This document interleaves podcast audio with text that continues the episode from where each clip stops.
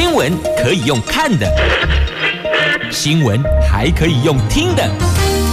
亲切的早安问候，专业的新闻分享，欢迎加入美英主持的 News Online，说新闻给你听。亲爱的朋友，台港后打开后，大家好，欢迎您再度锁定收听 News Online，我是美英，我是谢美英。在进入今天四大报的三则头版头条新闻之前啊，我们先来关心的是今天白天的天气概况。今天白天温度挺高的，高温到三十七度呢。北北桃二十七到三十七，竹竹苗二十八到三十四，全部都是阳光露脸的高温炎热的晴朗好天气呢。所以提醒您哦，防晒补水超重要的，这已经比很重要还要再上一层，叫做。超重要。好，那么今天四大报的三则头版头分别是：联合报的头版头，赖清德的住宅三件，侯友谊批，你这根本是说瞎话了哦。那这个住宅三件包括打囤房、扩大青年安心贷款、加码设宅。那侯友谊说，先为居住正义跳票道歉吧。那会不会再跳票嘞？好，自由跟中时头版头讲的都是前台南议长郭信良被搜索侦讯，疑似涉及了土地重化的弊案呐、啊。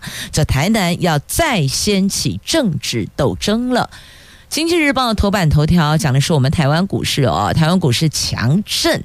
地震的震，外资狂卖三百八十七亿，灌压大型股，冲击大盘失守一万七千点，八大行库立刻进场撑盘，卖超七十四亿元，所以哦，兰家马修传了蛋呢。等在门口，状况不对，立刻进场护盘。所以呢，护国神山这里有一群呢。好，那么接着我们来看详细的头版头条的新闻内容。那我们就从《经济日报》。开始看齐，来关心财经，关心稍后要开盘的股市。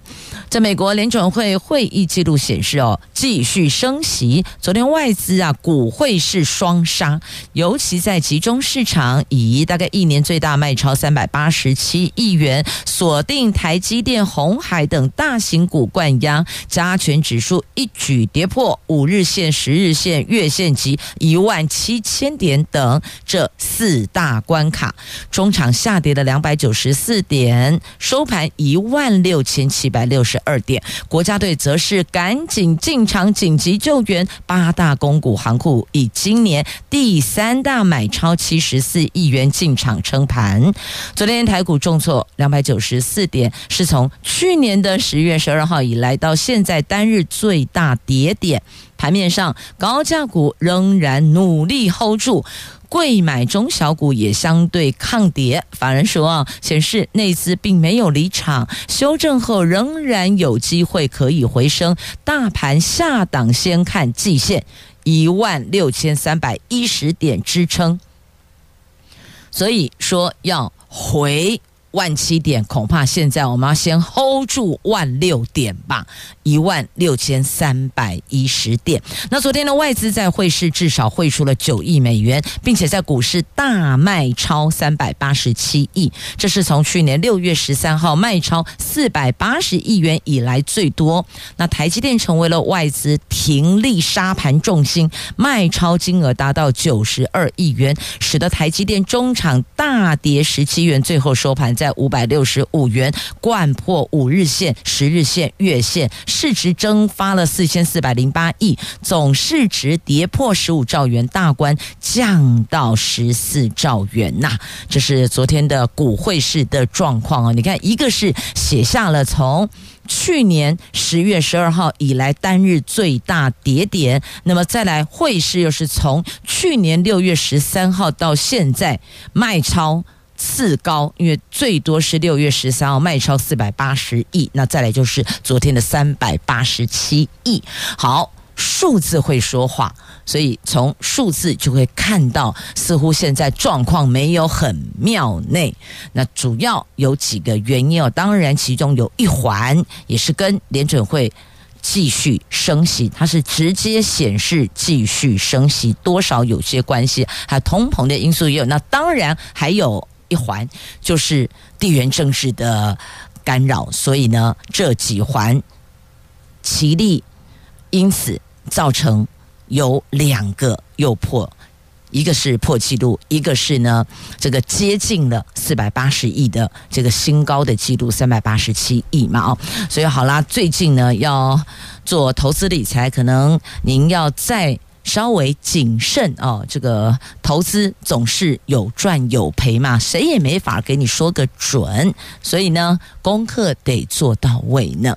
接着我们来看《联合报》头版头条的新闻，来看看这个住宅话题。行政院会昨天拍板了房屋税差别税率二点零方案，民进党总统参选赖清德也顺势的宣布居住正义三大对策，除了打击囤房、扩大补贴青年安心成家贷款利息，还加码供给社会住宅到五十万户。不过哦。国民党总统参选侯友谊说：“这个民进党执政七年多，从来没打房，选前推方案，这个不是在讲瞎话吗？”侯友谊竞选办公室质疑：“这根本就是诈骗！”要赖清德先为民进党这八年的居住正义承诺跳票道歉。国民党立法院党团总召曾敏宗批评：“民进党年轻选票跑掉了，才想到居住正义，完全是政策买票。”那行政院会通过的这个房屋税率差别二点零方案，除了针对囤房税，把税率调高为百分之二到百分之四点八，那计算方式也从县市归户改为全国归户，预计明年新制会上路，后年报税适用嘛。那么估计将会有三十六万户增加税负，税收增加大概二十六亿元。除了这个所谓的。棒子、棍子之外啊，行政院也有祭出胡萝卜呢。仅持有一户自用住宅的家庭，只要符合一定金额以下的条件，税率将从百分之一点二降为百分之一。所以不是通通只有棍子哦，那还有胡萝卜呢。但是它有一个前提，就是。持有一户自用住宅的家庭，只要符合一定金额以下的条件，所以呢，它是有两个条件，你必须都符合。那么税率从一点二降为一点零，就一点二趴降为一趴的意思哦。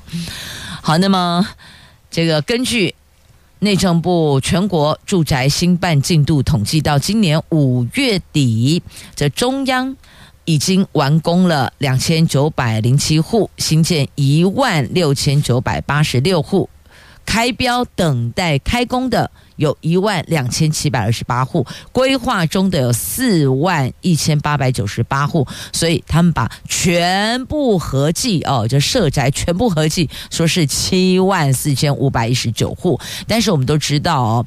这规划中的其实可能会有变数，那绝标等待开工的这是 OK，因为它已经标出去了，就等开工。开工总是有一些其他的这个准备嘛。那么这既然都绝标，这是确定的。那新建中的就更不用说了，一眼龙的 key 啊。那么完工的那当然就已经是都入住了。所以呢，其实比较可能会有变数的是规划中很多事情叫做我正在规划中，那要规划多久？嗯，怎样？所以，其实如果更精准的算法，你应该要把这四万一千八百九十八户给扣掉，所以等于是三万多户的概念了哦。所以我们要算，要这样算哦，不要被数字给蒙了哦。那么地方有。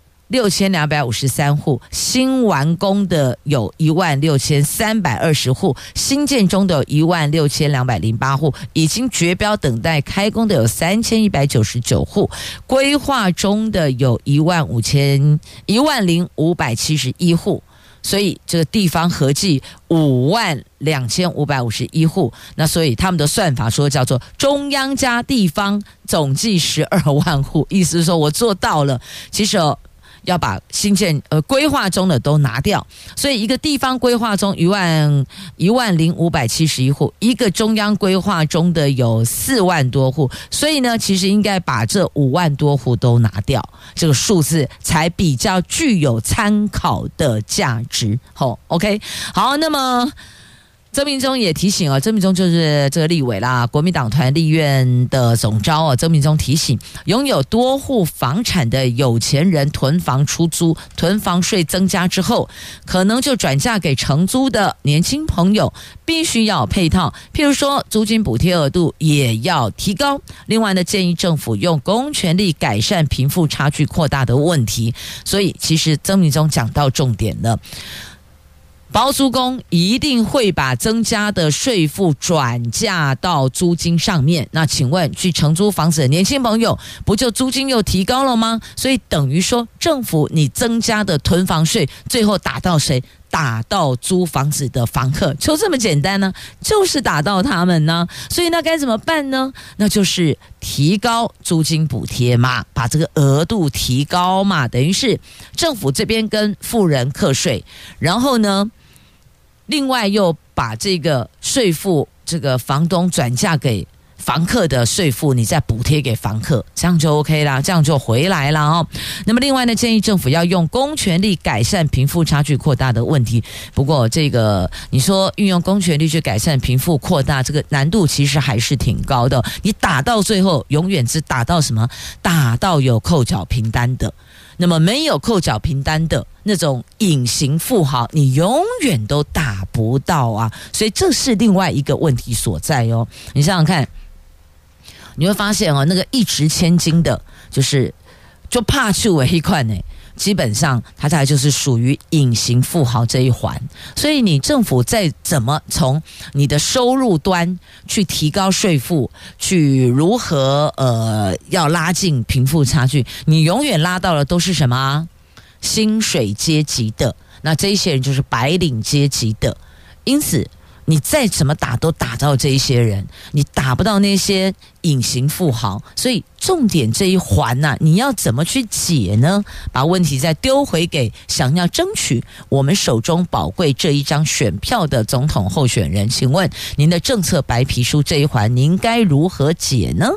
那侯友谊最近也会提住宅政策，这就对了吗？不要再喷政治口水了。我们要知道是谁有能力给我们更美好的明天呐、对吧？这才是重点嘛。是啊，好，全世世界在。等你，等着你们提出的政策白皮书啊！来，接下来哦，我们来看的是在今天《自由时报》《中国时报》头版头条联合在头版下方的新闻，这是台南市前议长。台南市议会前议长、现任的议员郭信良被检举，说他在安南区的电溪自办重化区案，利用职权向厂商收手收取贿赂数百万元。台南地检署搜证多时，昨天兵分多路前往搜索，包括住处服务处及市府的地政局等等，约谈了总共大概十五个人，还包括了厂商里长。通通到案，一直到报纸截稿前还在漏夜侦讯中，不排除强制处分哦。那么还包括了有地震局、都发局，有十多个人被传唤哦，被传唤哦，可能要了解厘清。明明这市议会定期会五号才结束啊！你看今天是七号，昨天是六号啊，结束不到二十四个小时。这位前台南市议长、现任的议员郭信良，在六号的清晨就被台南检调搜索住家、办公室跟服务处，还带回侦讯哦。所以你看，因为还在定期会中哦，所以就等等你议会结束，这一个定期会结束，那么就开始来办案了。好，那么。这据了解哦，他是在十年前担任台南市副议长的时候，向安南区电西自办市地重划区的工程顾问公司索取金额，所这个叫索取贿赂了哦。那么金额疑似上千万，而遭到减掉列为犯贪渎案的被告，但地方政坛认为全案是议长的。延长赛，就议长之争的延长赛，有人要让郭信良从此爬不起来，并且为民进党立委陈亭飞争取市长提名设下障碍，所以认为说这个叫做哦。台南的政治斗争啊，十年前疑似索贿千万元，那么昨天启动搜索。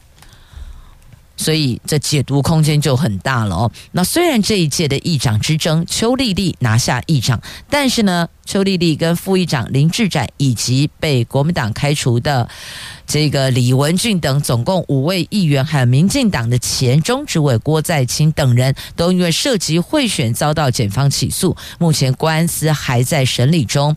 因为邱丽丽跟林志展。贿选案缠身，那地方政坛盛传，如果邱丽丽一审被判有罪，那么郭信良就非常有机会争取代理议长。如今郭信良被卷入收受厂商贿赂，也被解读为正副议长选举的延长赛，叫做正副议长选举之争。延长赛，台南市议会国民党团书记长蔡玉辉说：“国信良遭搜索，让人直觉想到是政治斗争，可以说是哦对手势力反扑啊。那么这边涉及贿选。”那边就赶紧把他压下去，免得他卷土重来。这一旦卷土重来，权力在手，那后续要再打压，可能难度就会比较高了哦。那再者，这个学甲八八枪击案中被指为幕后主谋的学甲慈济宫的主委王文宗，在二零一八年郭新良跟邱丽丽争夺议长大位的时候呢，王文宗曾经表达希望，当时的议员谢才旺支持郭新良，但是呢，这郭在清要谢才。望转投邱莉莉，所以你看这中间哈也是没有永远的忠诚的。所以呢，马西安呢登来谁提然后那蔡玉辉说呢，郭信良是目前台南市议会除了民进党之外最有实力争夺议长宝座的人，也是最有可能跟民进党新潮流抗衡的人。可以说是郭信良犹如对手眼中的一根刺，对手用意就是要把他们打到爬不起来，给你趴了得趴下去。永远也爬不起来，所以你知道什么叫做政治斗争是很抽残的，就勇 A 啦，就是这样子。好，所以呢，今天两大报的头版头条都有报道，那联合是摆在头版下方，但是呢，你翻开内页哦，都有报道。中时内页 A 四版面，联合内页 A 五版面都还有延续性报道啊。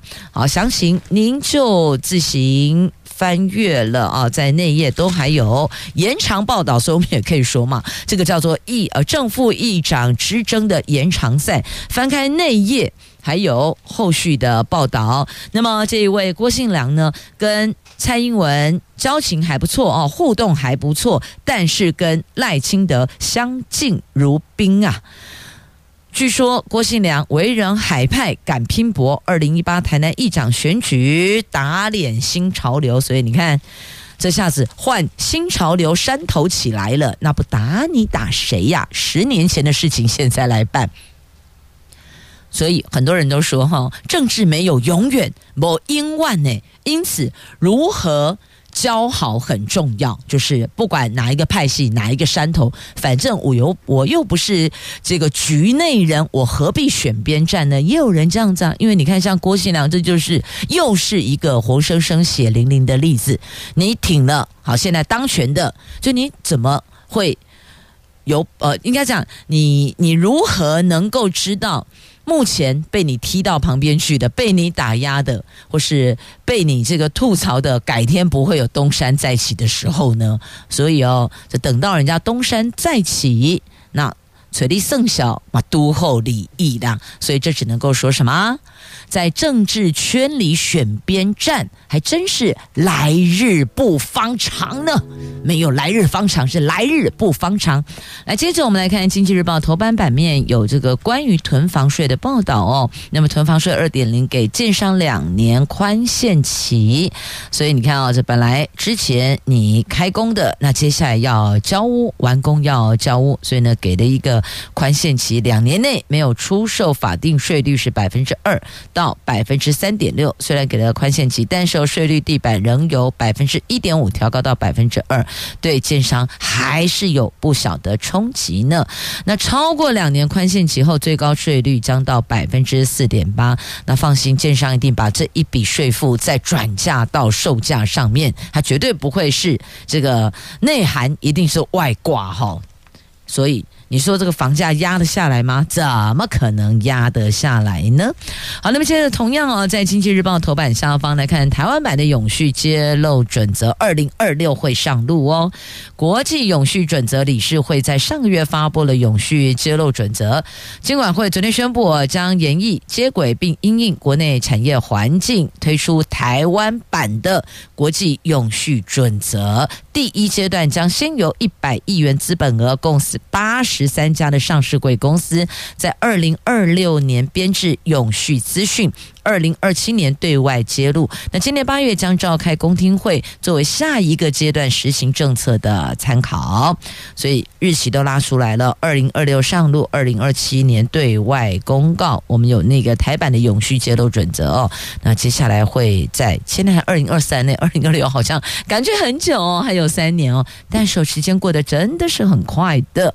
好，那么继续呢，再看通膨降温，同样在经济日报头版下方的新闻。文，行政院的主计总数，我昨天公布了六月份的消费者物价指数年增率是百分之一点七五，比起上一个月五月份下降了百分之零点二七，涨幅是二零二一年四月以来这两年的新低，也是。二十三个月以来，首度低于两趴的通膨警戒线，通膨压力有减轻。不过，累计今年前六个月平均的消费者物价指数年增率，还是比上一年同期涨了百分之二点三二呢。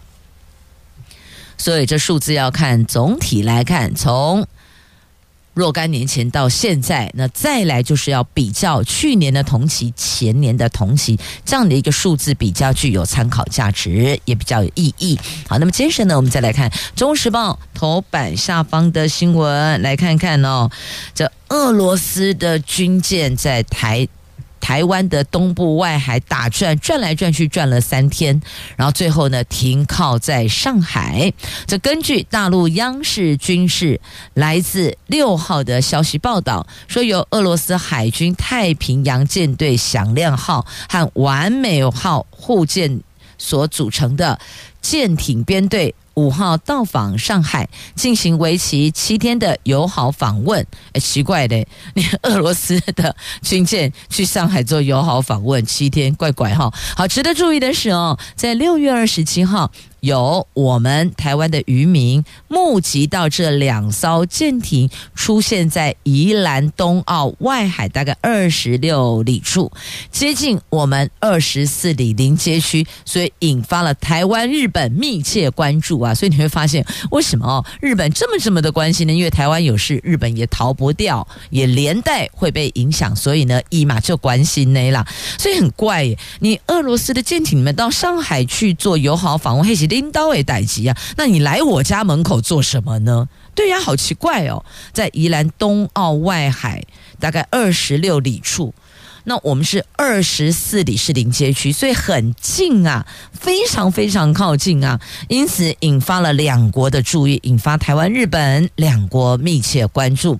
那根据央视所释出的影片。我们看到了，在岸边的中共解放军海军人员手持红色布条，上面写着“中俄友谊万岁”，热烈欢迎俄罗斯海军舰艇编队访问上海等等的中文跟俄文的标语，等于就是什么？他们哦，这欢迎欢迎热烈欢迎的概念，欢迎俄罗斯的舰艇到访。哎，奇怪嘞，这冷哎，那有个好起来呀？怎么会在这个时间点？又好了起来，不是就是两国战争，俄罗斯乌克兰吗？中国现在也发生了啊，希望啊就这样的卖钩卖钩一雷起要，可是然后又热烈欢迎他们，我也看不懂到底在搞什么。但是呢，我们自己要小心一点啊，要当心啊，到底葫芦里卖什么药？我们还没看出个端倪哦。总之。谨慎为上，小心第一，好好呼吸。接着呢，我们来看《旧时报》头版下方的新闻，你看这个就可能很难好好呼吸了。就是哦，勾结中国骇客窃取各资，在网络毛起来刷盗刷呀，这个叫做网络大盗。男子陈伟志为首的网络盗刷集团，涉嫌利用散布钓鱼网站，还有联手中国骇客，透过他们渗透国内知名超商、购物商场等多家的资料库，盗取民众的 App 绑定的信用卡资料，还有利用外送服务平台漏洞，以信用卡卡号生成器等手法植入。盗来的信用卡资料，在网络上盗刷商品，初步估计大概犯案有六年喽，至少得手上千万元呢。这刑事局陆续逮捕了相关人等有十五个人呢，一诈欺、洗钱、组织犯罪的移送检方侦办。其中主嫌跟旗下主要成员有四个人遭到羁押禁见，那中国两名骇客共犯则是透过两岸共打机制侦办当中啊，这两。两名中国骇客运用信用卡卡号生成器，创造可使用的假信用卡卡号，以及国外搜集的日本、加拿大、美国及泰国信用卡卡号，以每笔两百人民币卖给嫌犯使用。那三十一岁的主嫌再把信用卡资料由旗下的干部联系负责盗刷的车手，网络盗刷高单价的商品。他们是这样子玩的，所以他们的游戏内容。是这样子 run 的哦，这么 run 了六年呢，得手不少的这些钱财哦，所以呢，现在还是被逮了，后续有他好好呼吸、好好反省的机会呢。好，所以在这里也要特别提醒所有的朋友们哦，歹路不可行，歹事不可做，逾越绝对不行。早晚有东窗事发的一天呐、好，我们来关心哦，这个全自动驾驶，马斯克发豪语了，他说今年会实现哦。我们来看上海二零二三世界人工智慧大会。在昨天开幕，特斯拉的执行长马斯克在视讯致辞的时候说，他非常有兴趣把自己的自动驾驶技术跟其他汽车制造商分享。这个技术是超越时代的，而且啊会让汽车使用率大大增加呢。他也赞叹中国说，一旦中国下定决心要做一件事的时候，他们就一定能够做好。各个产业都是这样，包括人工智慧，中国会有很强的人工智慧能力。所以这个是上海的世界 AI 大会，当然他会讲两句好听话来听听。但我们要划重点，划到重点是说呢，他会在今年。实现全自动驾驶，可是我必须还是要讲，有些道路环境还有其他用路人的不友善、不遵守游戏规则，所以你说全自动驾驶是否等同安全？其实这还有待观察哦，因为你必须要道路条件还有其他用路人也共同遵守法规，我想这个安全驾驶才能到位哦。所以是不是全自动驾驶？那我们应该还是要把安全放在第一，安全第一，再来考少量。全自动驾驶，对吧？所以呢，回归到用路人基本的这个使用道路的态度要正确。如果每个人使用它使用道路的这个行为态度都偏差的话，你说安全在哪里呢？你全自动、半自动，你是全人工也是一样啦，还是会有？这个危险发生啊，所以安全驾驶要摆在全自动驾驶的前面哟。好，接着来看哦，这供电极度吃紧，不会吧？夏天了呢，我们最怕就是听到供电吃紧，然后呢，可能呃会有什么分区呀，或是呢这个降低这个备载呀等等的哦，所以。总而言之，言而总之，就天气热，我们特别担心缺电的问题，电力吃紧的问题。在监察院调查台电大跳电，意外的揪出了核二厂、核三厂，作为备用电源的气涡轮机机组，竟然有十八个月工作调度电源内。那国民党总统参选人侯友谊竞选办公室说，这个显示缺电是不折不扣的事实，也代表民进党宣称的非核家园一切拢是假。民进党立院党团干事长刘世芳强调，核二、核三所使用的是轻柴油，并不是核能原料发电。不过，核二气涡轮机昨天下午再次启动，学者直言，这个就是哦。供电极度吃紧，所以才会这么做。因此，还是有观察的标的可以来解读。那么，学者的解读就是供电极度吃紧啊。今年大选年，绝对不可以在。用电上面出现大问题，那选票会跑光光啊！好，那么接着呢，我们再来关心的这个就是高中生能不能就近入学。来看全国比例最高的地加啦，新竹县有近三成高中生无法就近入学，所以呢，民意代表呼吁。每一班要增额，立委则建议啊，议员说呼吁每一班要增额，增加学生的名额。那立委建议教育部要增校，增加学校。那国教署则倾向国立跟县立资源进行整合。所以这个增校哦，你要想想看，是因为往返舟车劳顿才增效，还是因为无法就近入学而增效？呃，其实这。要把它想出来。如果是因为无法就近入学才增校，你要去思考的是这个现这个状况会持续多久？那是增班还是增校？因为增校知识体大，呃，增额啦，不是增班，增额增加学生的名额，所以要去拉一下。这是因为龙年特殊现象吗？还是它是一个持续性的问题？就是每一年都是这样。如果它是一个持续性的问题，生源不会减少。那么增效就可以去考虑。那如果它只是一个这一两年过渡的问题的现况，或是像我国人这个生肖年龙年生的特别多，如果是类似像这样，那短期的问题，我们是不是就从短期降低成本去思考？因为学校一旦建立了，不可能说啊，现在因为需求，所以呢，好来上课。那如果接下来这个年度少子化，没能开班，那么就说好，我们就暂停歇业吗？不行嘛！你的校长啦、行政职人员、教师，那还是得编制，还是得到位啊。所以哦，有时候类似像教育这种百年大计，你还是得从长处着眼，细处思考，那比较能够解决问题，又不会衍生新的问题呀。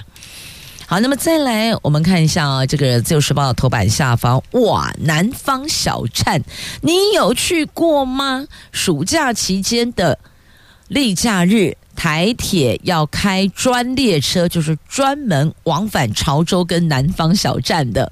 这是开放民众购票参观的铁路维修观光机场潮州铁道园区。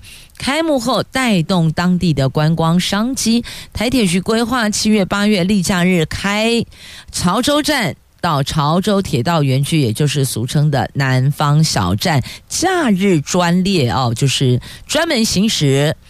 潮州到南方小站的列车每天有五趟往返，欢迎铁道迷，亦或者呢想要前往南方小站的朋友们，您可以多加利用。接着我们来关心的是登革热啊，小心当心啊！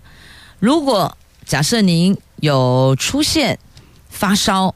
骨头酸痛、肌肉痛、眼窝痛、四肢出疹，或是恶心、呕吐等肠胃症状的时候，请立刻就医，而且告诉医生您相关的旅游及接触史哦。所以要小心，现在已经有境外移入的，所以要当心哦。如果您出国或是出游回来之后，发现身体上有这些状态，一定要谨慎小心，因为。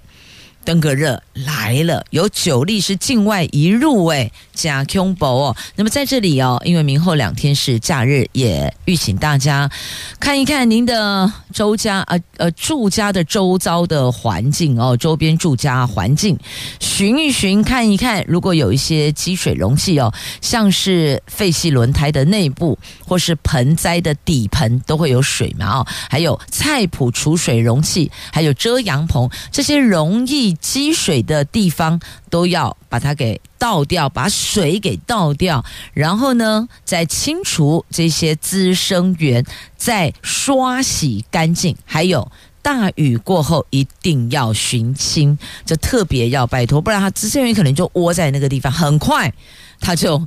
长大就开始出来飞来飞去了，太危险了。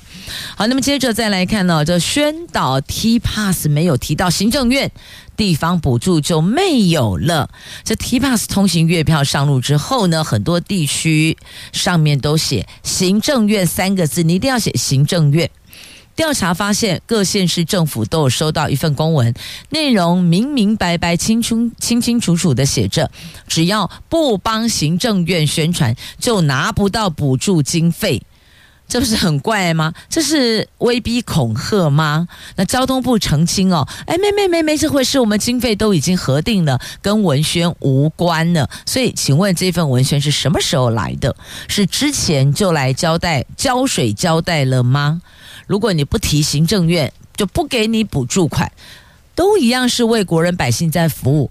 地方跟中央有必要分那么清楚吧？这是行政院做的，这是新竹市政府做，或新竹县政府做，桃园市政府做的，这个有这么重要吗？对我们来讲，我们只要知道这是公家作为啦，所以对百姓来讲，我们只有公公家公家。政府公务部门，所以不会去分说，哎，中央哎啊哈，哎，台北还鬼来啊，这烂等哎，不会啊。大部分朋友只要知道说，这是国家的福利政策，亦或者国家的这个呃交通运输政策等等，总之是国家的政策，我们就 OK 啦。我们要的只是一个，我们是否要遵循，有所依规，有所依循，我们要的就是这个而已呀、啊。所以有没有提示谁做的，要帮谁宣传，你不觉得这事情做的就变得就复杂了吗？是啊。就觉得好像变复杂啦。好，那么接着再来，我看一下，变复杂了。行，可以。来，亲爱的朋友哦，这个役男朋友请注意了，这募兵体位限制放宽了，男身高一五二可以报志愿役士兵。这是国防部昨天预告的志愿士兵选训实施办法修正草案，因应国军募兵需求，志愿士兵身高门槛男女各下降五公分，男生。一五二，女生一五零就合格，这两公尺男女常人也都能够报考志愿役士兵呢。好，这个是如果您不太清楚的话，上国防部的官网就可以看到，因为它是昨天才公告的哦。好，那么接着呢，我们再来看的是天气的问题。这全台湾再热三天呐，下礼拜一起。水汽会增多哟，这各地持续严防高温。气象局说呢，今天尤其双北市还有花莲、台东要注意，可能出现三十八度极端高温。那么全台湾到礼拜天前都会是晴朗。酷热的天气，下个礼拜一水汽就会增多。七月十号起哦，水汽会增多，才会逐渐出现午后雷阵雨。所以，如果您有一些这个家里的厚重的棉被衣物要叫这个准备。要把它给这个打包起来，冬天再用的话，这两天天气挺热的，好适合哦，晒晒棉被，晒晒那个比较厚重的保暖衣物哦，好收起来了，冬天再拿出来哟。好，那么接着呢，再来我看一下，看哪一则？好了，这个好了哦，来看看这个龙过脉森林步道看到八色鸟，所以赶紧启动保育措施，我们就安静摄影，绝不会。这个出生去影响他。在南投林区管理处跟云林林内湖本社区湖山水库人文生态保护协会等等，他们协力保育、珍稀保育类八色鸟。今天在湖本村有三对，在村中村、林中村有两对，而且有三只是雏鸟，表示哦刚生育出来的雏鸟。由于其中两对筑巢位置就在龙过脉森林步道旁边，所以登山客超惊喜的，他们可以目睹传说中的八色鸟，也吸引了许多爱鸟人士架设大炮拍摄。林管处紧急启动保育措施，拜托大家不要干扰，不是非诚勿扰了，是不要干扰。非诚勿扰会说：“哎，我很有诚意，所以呢，我来了。”不是不是，各位拜托都不要出声，不要去打扰他们，不要去干扰他们哦。好，那么再来拜。水位回升所赐，音乐喷泉恢复演出了。这受惠近几波梅雨锋面跟热对流助攻，蓝潭水库水位回升，有效蓄水率达到八十五趴，水情等于是获得缓解了。所以嘉义市府昨天宣布暂停五个月的蓝潭音乐喷泉，在明天晚上七点半恢复演出。明天晚上七点半恢复演出哦，请大家告诉大家啦，好。感谢收听，下周再会。